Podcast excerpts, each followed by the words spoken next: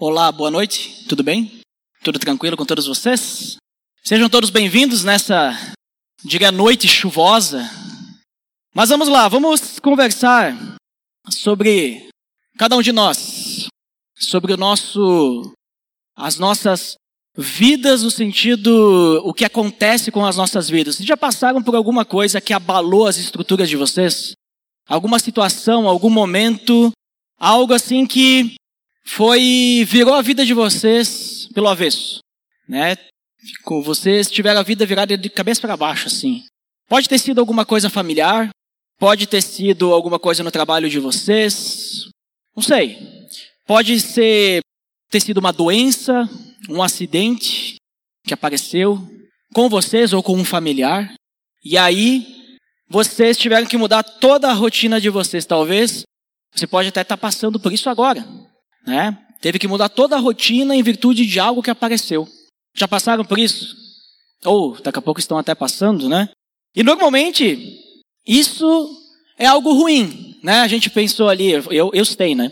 E fiz vocês pensarem, né? Quer ver? É como que a gente consegue fazer, como eu consigo fazer vocês pensar? Não pensa num limão agora. Não sei, talvez alguns eu consegui fazer pensar no limão, e outros não, né? Quem controla bem a sua mente não pensou, ou está pensando agora. Eu não vou pensar no limão, eu não vou pensar naquele limão verde, redondinho, ou, né? Mas tudo bem. Às vezes a gente pensa em coisa ruim que transforma as nossas vidas, mas também tem coisas boas que transformam as nossas vidas, não concorda? Tem coisas boas que aparecem, muitas vezes uma oportunidade, né? Pode ter sido uma promoção no trabalho, uma decisão que a gente tomou, e aí mudou totalmente a nossa rotina. Pode ter sido, por exemplo, um casamento. É, no momento que a gente casa, a nossa vida se transforma totalmente. Aquilo que a gente vivia antes, a gente não vive mais agora. Não é verdade? Vivia lá com a casa dos pais, casei, saí de casa, já não é mais a mesma coisa, mudou totalmente. A gente tem que se adaptar. A vinda de um bebê também muda toda a rotina da família. Então são coisas que acontecem na nossa vida e para o bem ou para o mal, elas transformam o jeito que a gente vive. Transformam a nossa rotina, transformam as nossas vidas, elas fazem a gente se mexer, tiram a gente da zona de conforto, né? E em casos negativos, nos tiram até mesmo a paz. A gente fica aflito, ansioso, não sabe o que vai acontecer. Mas tem algo que deveria transformar totalmente a nossa vida, e dependendo como que nós se relacionamos com esse algo, não transforma totalmente, porque a gente não deixa transformar, né? Então tem algo que deveria nos transformar totalmente, mas a gente é resistente a essa transformação. A gente não quer, a gente quer ficar igual. A gente quer continuar na nossa zona de conforto. Então, abra sua Bíblia em Lucas capítulo 9, versículos 57 ao 62, nós vamos ler. Lucas 9, 57 ao 62. Diz assim: Quando andavam pelo caminho, um homem lhe disse: Eu te seguirei por onde quer que fores. Jesus respondeu: As raposas têm suas tocas e as aves do céu têm seus ninhos. Mas o filho do homem não tem onde repousar a cabeça. A outro disse: Siga-me. Mas o homem respondeu: Senhor, deixa-me ir primeiro sepultar meu pai. Jesus lhe disse: Deixe que os mortos sepultem os seus próprios mortos. Você, porém, vá e proclame o reino de Deus. Ainda outro disse: Vou seguir-te, Senhor mas deixa-me primeiro voltar e despedir-me da minha família. Jesus respondeu: Ninguém que põe a mão no arado e olha para trás é apto para o reino de Deus. Vamos orar então? Pai amado, em nome do teu filho Jesus, te agradeço, Senhor, porque tu és maravilhoso e grandioso e o Senhor faz grandes transformações em nossas vidas, Pai. Te peço, Deus, que o Senhor possa nos orientar hoje, segundo a tua palavra, e nos mostrar qual transformação o Senhor quer para nós. Como que o Senhor quer nos transformar, Pai? Em nome de Jesus que eu oro. Amém. Então, só para a gente entender um pouquinho o contexto dessa passagem. Então, Jesus, ele estava indo em direção a Jerusalém. Ele sabia que a sogra estava chegando, então ele já estava indo para Jerusalém. E nessa caminhada, ele passou por um povoado samaritano e ele enviou os seus discípulos à frente para entrar naquele povoado samaritano e eles não foram bem, bem recebidos lá. E aí eles voltaram para Jesus e disseram: oh, nós não fomos bem recebidos nesse povoado. Daí Jesus diz: Não, nós vamos para o próximo então. Até nesse momento que surgem os Boanerges, já ouviram falar? os irmãos, os filhos do trovão, né? João e Tiago, tá ali no versículo 54. Tiago e João, eles perguntam, Senhor, eles não quiseram receber a gente lá? Vamos, vamos fazer com que caia então fogo do céu nessa cidade, né? A mentalidade dos irmãos, né? Aí Jesus dá uma acalmada na situação. Não é bem assim. Não é, não é por aí. Calma. Mas então eles estão indo agora em direção a outro povoado. Né? Jesus ele estava na sua jornada. Interessante que logo depois, no capítulo 10, é, o texto, né, o, o, trecho conhecido que Jesus vai mandar os 70 discípulos de dois em dois em povoados, né, eles manda eles irem à frente. É que nem se a gente, por exemplo, fosse a Porto Alegre, fôssemos a pé, sei lá, e a gente mandasse, ó, vão alguns à frente aí nas cidades, né? Vai alguém ali em Garibaldi, outro em Barbosa, vai indo à frente, entra na cidade e vê se alguém nos recebe lá, para a gente poder ter um lugar para repousar, para descansar e tudo mais. Né? Então essa que era a ideia de enviar os discípulos à frente. E aí então Jesus ele está nessa caminhada, ele está nessa peregrinação até Jerusalém. Ele está andando no caminho, o caminho é público, então várias pessoas estão ali ao redor pessoas seguindo a Jesus, pessoas que viram ele passando e começam a segui-lo, pessoas que estão à, be à beira do caminho e pessoas que estão fazendo o mesmo caminho que Jesus. Não estão junto com Jesus, mas estão fazendo a mesma, uh, a mesma indo para o mesmo lugar, ou simplesmente usando a mesma estrada. E chega um homem então e diz para Jesus: Eu te seguirei por onde quer que fores. Esse homem, talvez ele entendia quem Jesus era, talvez não, não, não temos muitos detalhes. Mas ele, de forma impulsiva, ele chega para Jesus: Onde tu for, eu vou. Né? Eu vou te seguir qualquer lugar. Ele não estava medindo consequências, né? Inclusive, eu acho que ele nem entendia as consequências de seguir a Jesus. O que, que isso significava? E aí Jesus responde: As raposas têm suas tocas, as aves dos céus, do céu têm seus ninhos, mas o filho do homem não tem onde repousar a cabeça. É interessante esse termo filho do homem que Jesus usa, ele usou mais de 80 vezes, termo que ele gostava de utilizar, e era uma referência ao seu título messiânico, simbolizando a humildade dele e a humanidade, né? filho do homem, mostrando que ele era homem. Há algumas interpretações também que ligam com o que Daniel fala no capítulo 7, versículos 13 e 14, se vocês estiverem anotando aí, que lá, quando Daniel fala sobre o filho do homem, ele está falando da glória eterna né, do Messias. Então Jesus usava bastante esse termo. E na sua peregrinação, Jesus não tinha casa. Ele não tinha onde repousar a cabeça. Ele dependia do acolhimento dos outros. Jesus não tinha dinheiro para ficar pagando em hotel, pousada e tal. Né? Não, não tinha. Se ele, alguém desse lugar para ele ficar, ele ficava. Se não desse, ele ia dormir na estrada, na praça, ao relento, montar acampamento, né? Que ele não tinha lugar. E se a gente for analisar bem a história de Jesus, desde o início, quando ele nasceu, ele também não tinha onde ficar, né?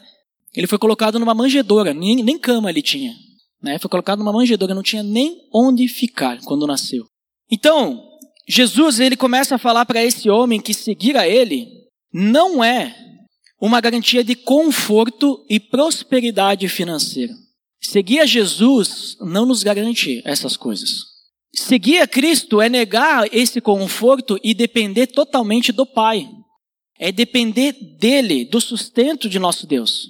É confiar que ele vai suprir as nossas necessidades.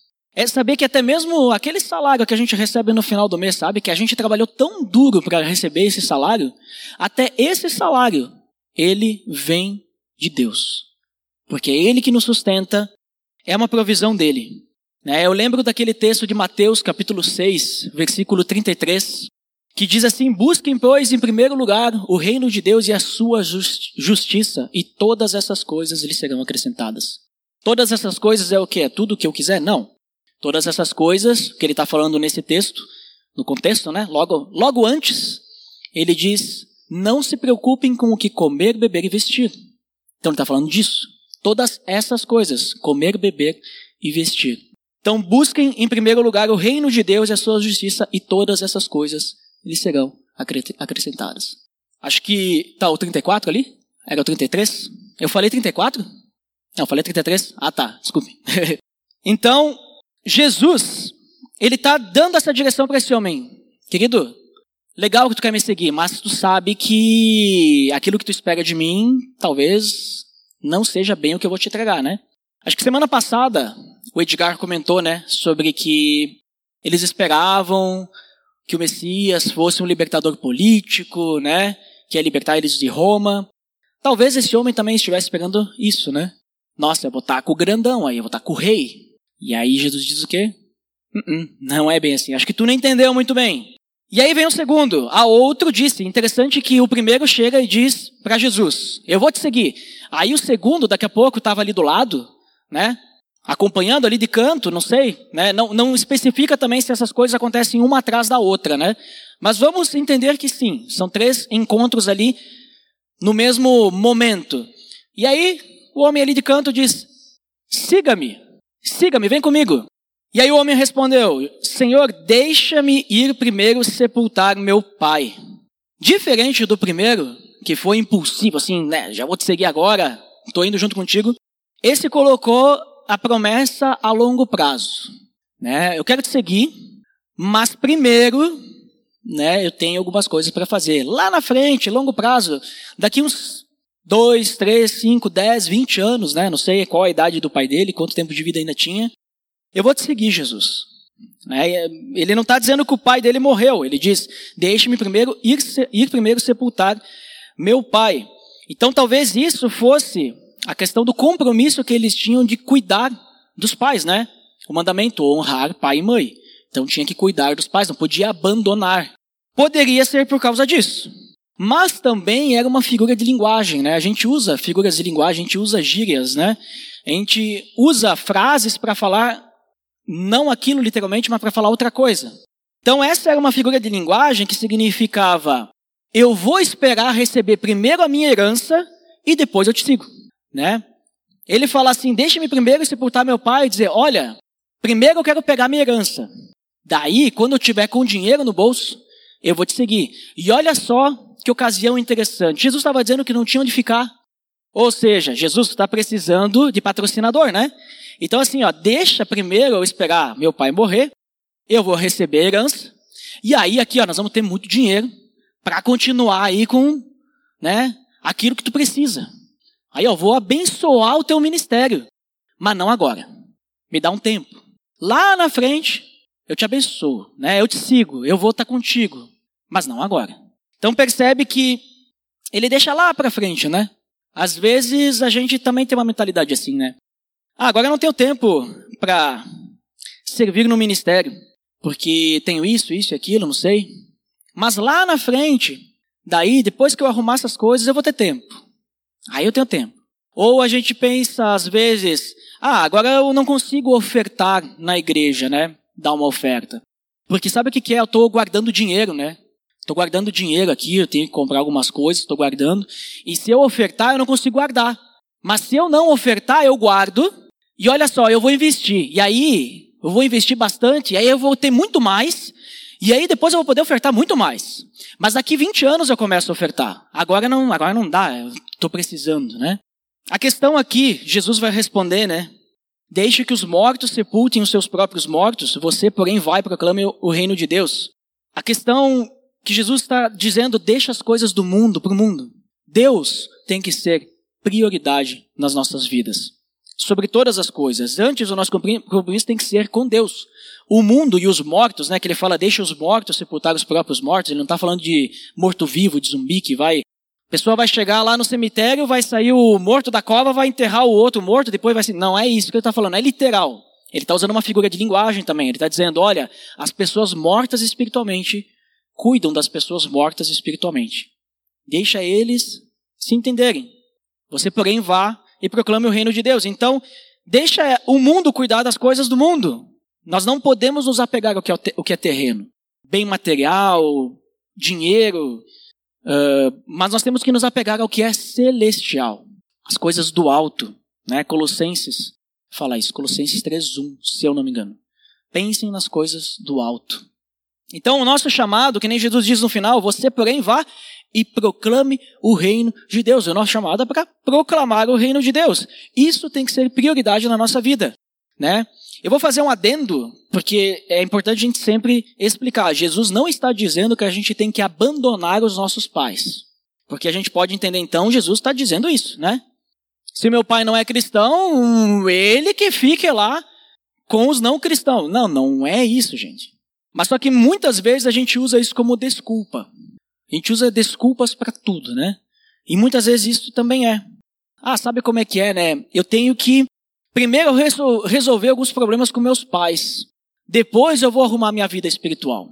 Ah, primeiro eu tenho que cuidar dos meus pais. Depois eu vou começar, vou ter mais tempo, né? Começar a servir na igreja.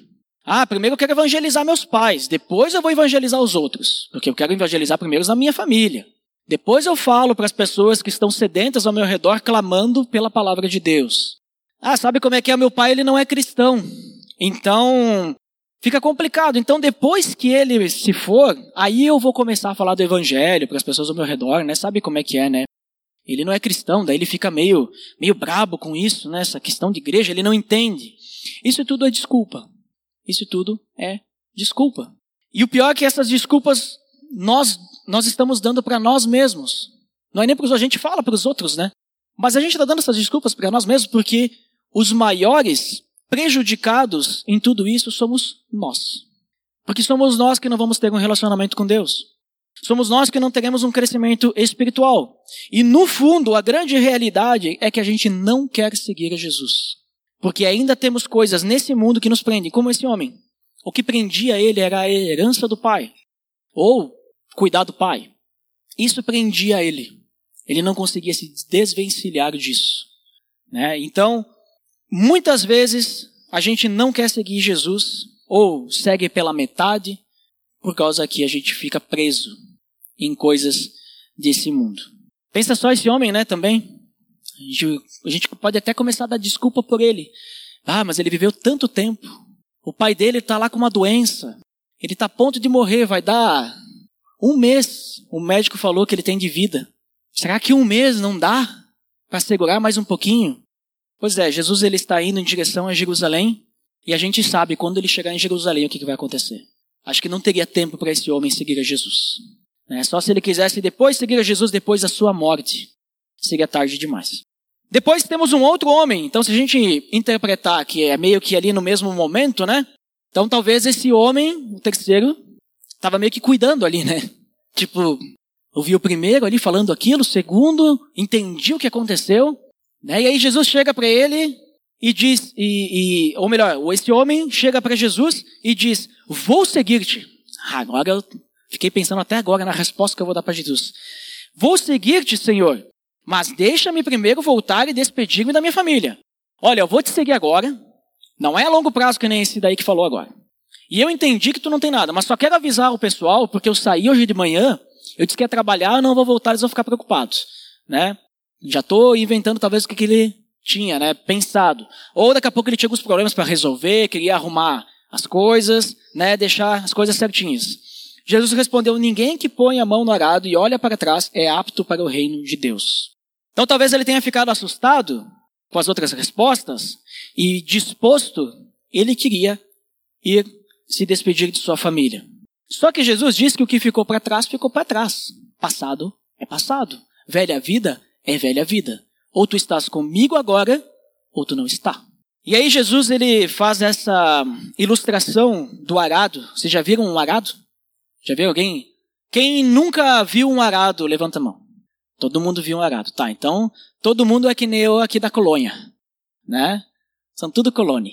Mas eu já vi um arado quando era bem pequeno. Então eu nunca coloquei a mão no arado, olha só. Porque se eu colocasse a mão no arado, o boi ia me levar embora. não ia fazer diferença nenhuma, porque pelo meu peso e força, né, não ia dar certo. Né? Como vocês bem sabem, tu tem que ter uma certa força ali, né? Para controlar o arado, controlar o boi. Né? Tu controla com uma mão só. E tu tem que ficar cuidando como é que tá fazendo o sulco ali. Tem que ver quando tem pedra no caminho. Porque quando tiver uma pedra, vai travar. Às vezes pode cair para o lado e aí vai desviar o curso, tem que corrigir o curso. Então não é tão simples assim, né? É uma, é uma tarefa difícil, árdua, trabalhosa. Quem faz o maior trabalho é o, é o animal que está na frente, mas A pessoa que está conduzindo precisa também ser atenciosa. E aí Jesus diz: ninguém que põe a mão no arado e olha para trás é apto para o reino de Deus. Ninguém que está fazendo esse serviço e olhar para trás é apto para o reino de Deus, porque não vai fazer o serviço bem feito. Então ninguém que quer seguir a, a Jesus e fica olhando para sua velha vida, fica buscando as coisas antigas, fica correndo atrás daquilo que já passou, é apto porque não consegue olhar para Deus. Fica olhando sempre para trás. Né? Não consegue evoluir, não evolui, não cresce. Por quê? Fica olhando para mágoas do passado, fica olhando para picuinhas, fica olhando para os seus uh, problemas que tinha no passado, seja lá qual for, né? Fica olhando com aquilo que tem que resolver. Fica olhando com as oportunidades que perdeu. Fica olhando para as oportunidades que, que pode alcançar ainda, né? Fica olhando para tudo que não é Deus. Então, essa pessoa não é apta para o reino de Deus. O que ficou para trás, o que é passado, ficou para trás. Nós temos que começar agora. Nós temos que colocar a mão no arado, nós temos que seguir a Jesus agora. De uma forma simples a gente pode começar. A gente não precisa começar e achar que nós vamos ser perfeitos. Mas a gente pode começar de uma forma simples, mas com os olhos fixos em Jesus. Né? Nós não podemos seguir a dois senhores. Vocês lembram do versículo, né? Nós não podemos seguir a dois senhores porque vai estar tudo errado. O chamado de Jesus é para abandonar tudo e seguir a Ele unicamente, com urgência. Porque, que nem a gente viu aqui nesse texto, quando Jesus chega em Jerusalém, dá uma semana ele está pendurado na cruz. Quando, chega, quando Jesus chega em uma, em uma semana, ele foi crucificado e ressuscitou. Então é urgente. Se a gente deixar para amanhã, amanhã Jesus pode voltar. E você está pronto para a volta de Jesus? Você está pronto para esse momento? Eu lembro dos discípulos, no capítulo 5, versículo 11, conta lá, nesse capítulo 5, né, conta a história da pesca milagrosa. Nós temos os discípulos lá, ou melhor, nem eram discípulos ainda, né? E aí Jesus chega para eles e diz: eu, Me sigam e eu farei vocês pescadores de homens. E o que, que eles fazem? E, e eles então arrastaram seus barcos para a praia, deixaram tudo e o seguiram. Aqui a gente tinha lá, tinha o Tiago, o João. O Tiago e o João estavam aqui. Esses dois aí que queriam jogar fogo nas cidades aí. Estavam aí nesses barcos. Eles saíram com o barco da. Chegaram na praia com o barco carregado de peixe. Carregado. Valia uma fortuna aquela carga. Eles não chegaram para Jesus, beleza, Jesus, só deixa a gente pegar isso aqui, vender tudo isso daqui e depois nós vamos te seguir. Beleza, Jesus, só deixa a gente se despedir dos nossos pais e depois nós, vamos seguir. Deixa só passar em casa, pegar minha mala e aí a gente vai te seguir. Eles abandonaram tudo e seguiram a Jesus. É isso que nós temos que fazer. Eu tenho dois exemplos também de, de pessoas na Bíblia de exemplos, um positivo, um negativo, de pessoas que seguiram a Jesus, ou melhor, uma pessoa que seguiu, uma pessoa que não seguiu. A primeira está em 2 Timóteo, abre a sua Bíblia aí. 2 Timóteo, capítulo 4, versículo 10. 2 Timóteo, capítulo 4, versículo 10. Pois Demas, amando este mundo, abandonou-me e foi para Tessalônica. Eu não preciso ler o resto, essa parte que precisamos. Paulo está preso, está mandando a carta a Timóteo, a última carta que Paulo envia na prisão, depois, pelo menos pela história, né? Ele morre. E ele clama a Timóteo: venha logo ao meu encontro, porque o Demas, que estava aqui comigo, ele me abandonou.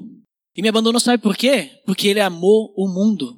Ele não quis mais ficar aqui comigo porque as coisas do mundo eram mais interessantes para ele. Então ele abandonou a obra do evangelho por amor ao mundo. E outro texto, abre aí Filipenses, capítulo 3, versículos 13 e 14.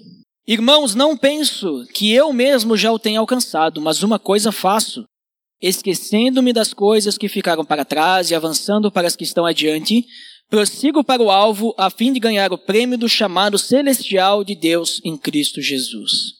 Isso que é Paulo. Paulo não amou o mundo. Paulo abandonou as coisas do mundo. Paulo era um homem influente, um homem que tinha tudo o que ele precisava. E ele abandonou tudo isso para seguir Jesus. Ele passou de perseguidor dos cristãos a perseguido.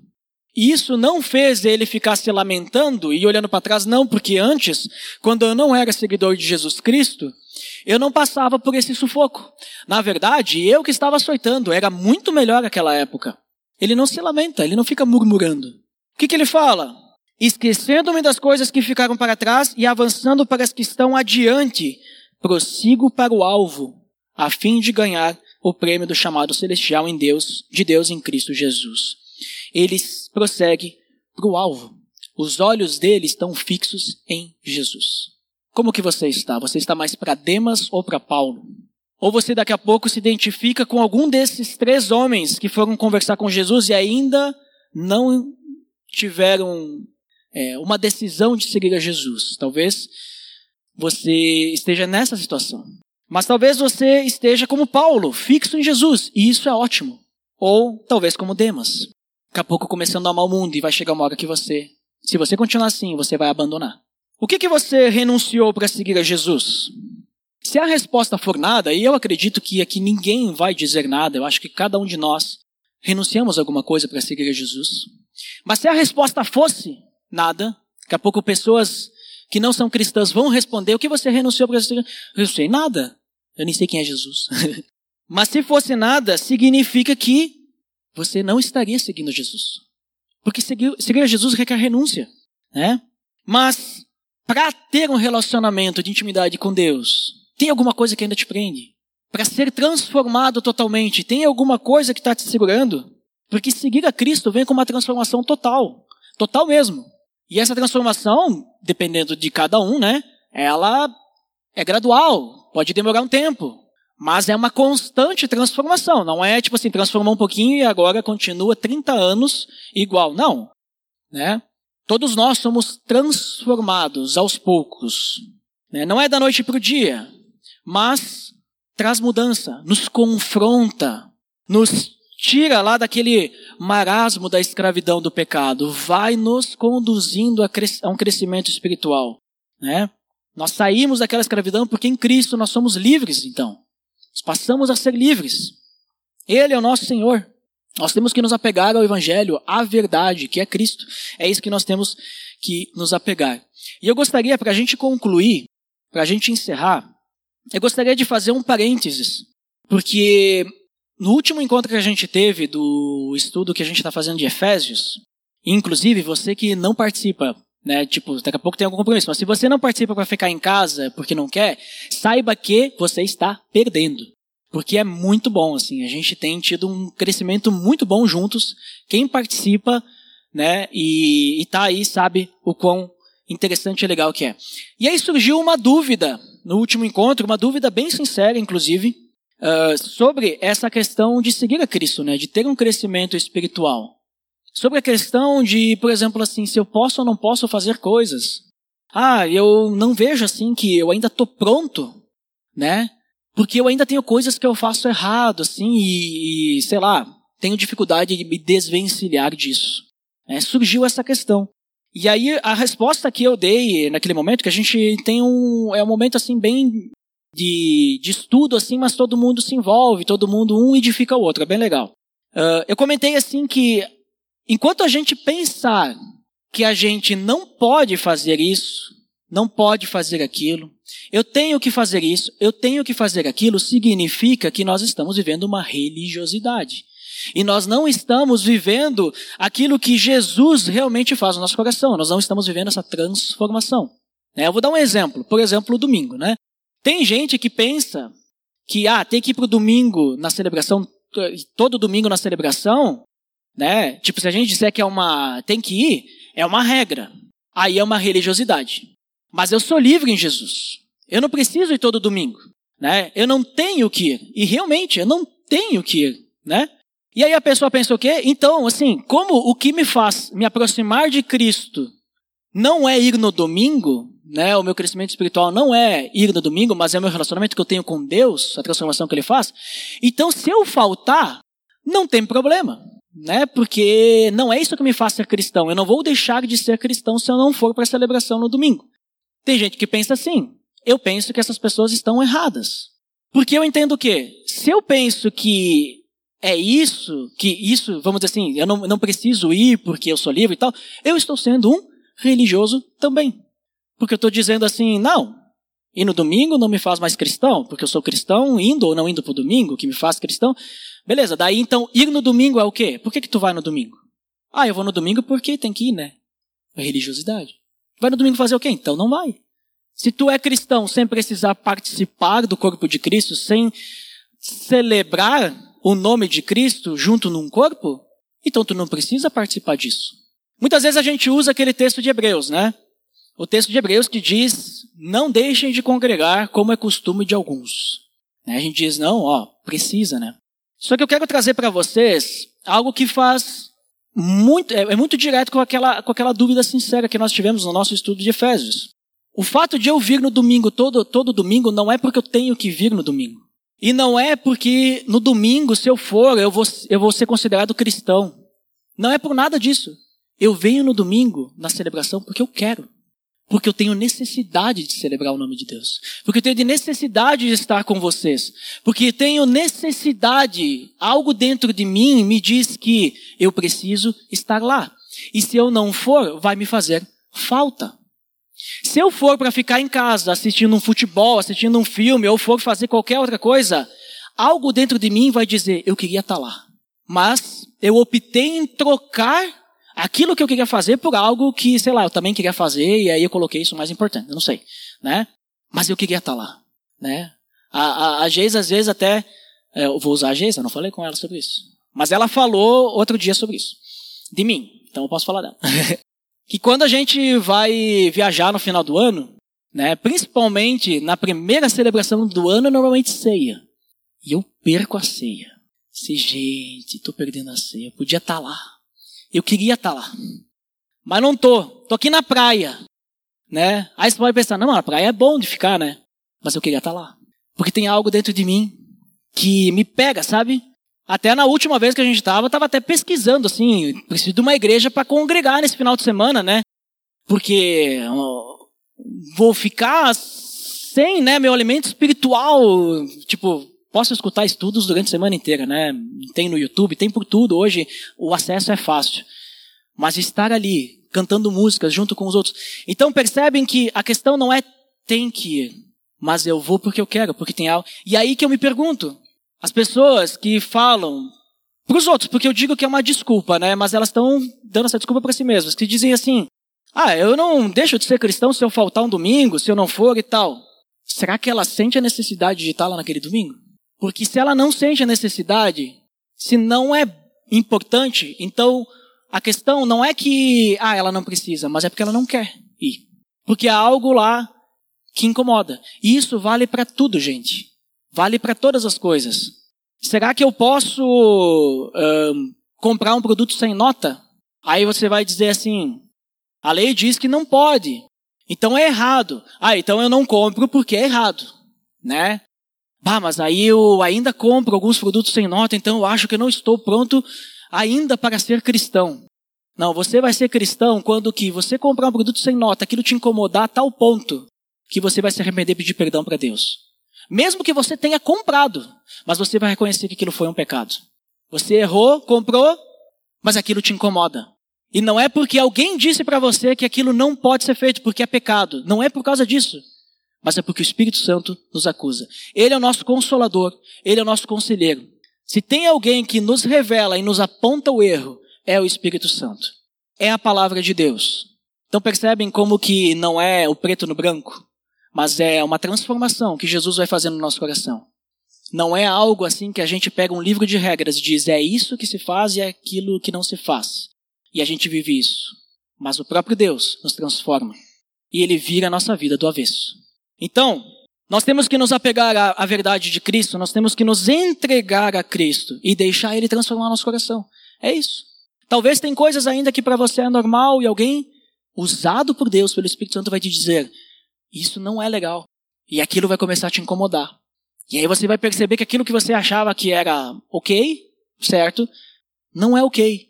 E não é porque a pessoa disse isso é pecado, isso é errado, mas algo dentro de ti vai começar a te transformar. Isso é o poder de Deus.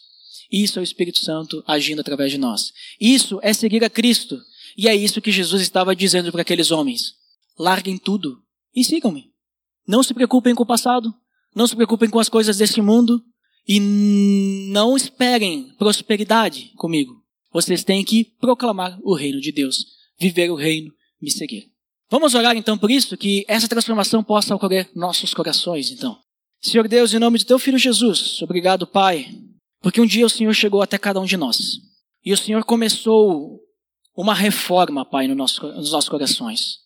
Uma mudança completa, uma transformação imensa, Pai. Muitas vezes nós resistimos a essa transformação porque nós gostamos das coisas como eram antes. Mas essas coisas não te agradam. Muitas vezes nós somos resistentes e rebeldes, mas o Senhor é misericordioso para nos perdoar. Nos mostre, Pai, os nossos erros, nos mostre aquilo que nos afasta de Ti, Pai. E que essa transformação possa começar de dentro para fora e que possamos a cada dia crescermos em maturidade para sermos semelhantes a Cristo, Pai. Em nome do Teu Filho Jesus. Amém.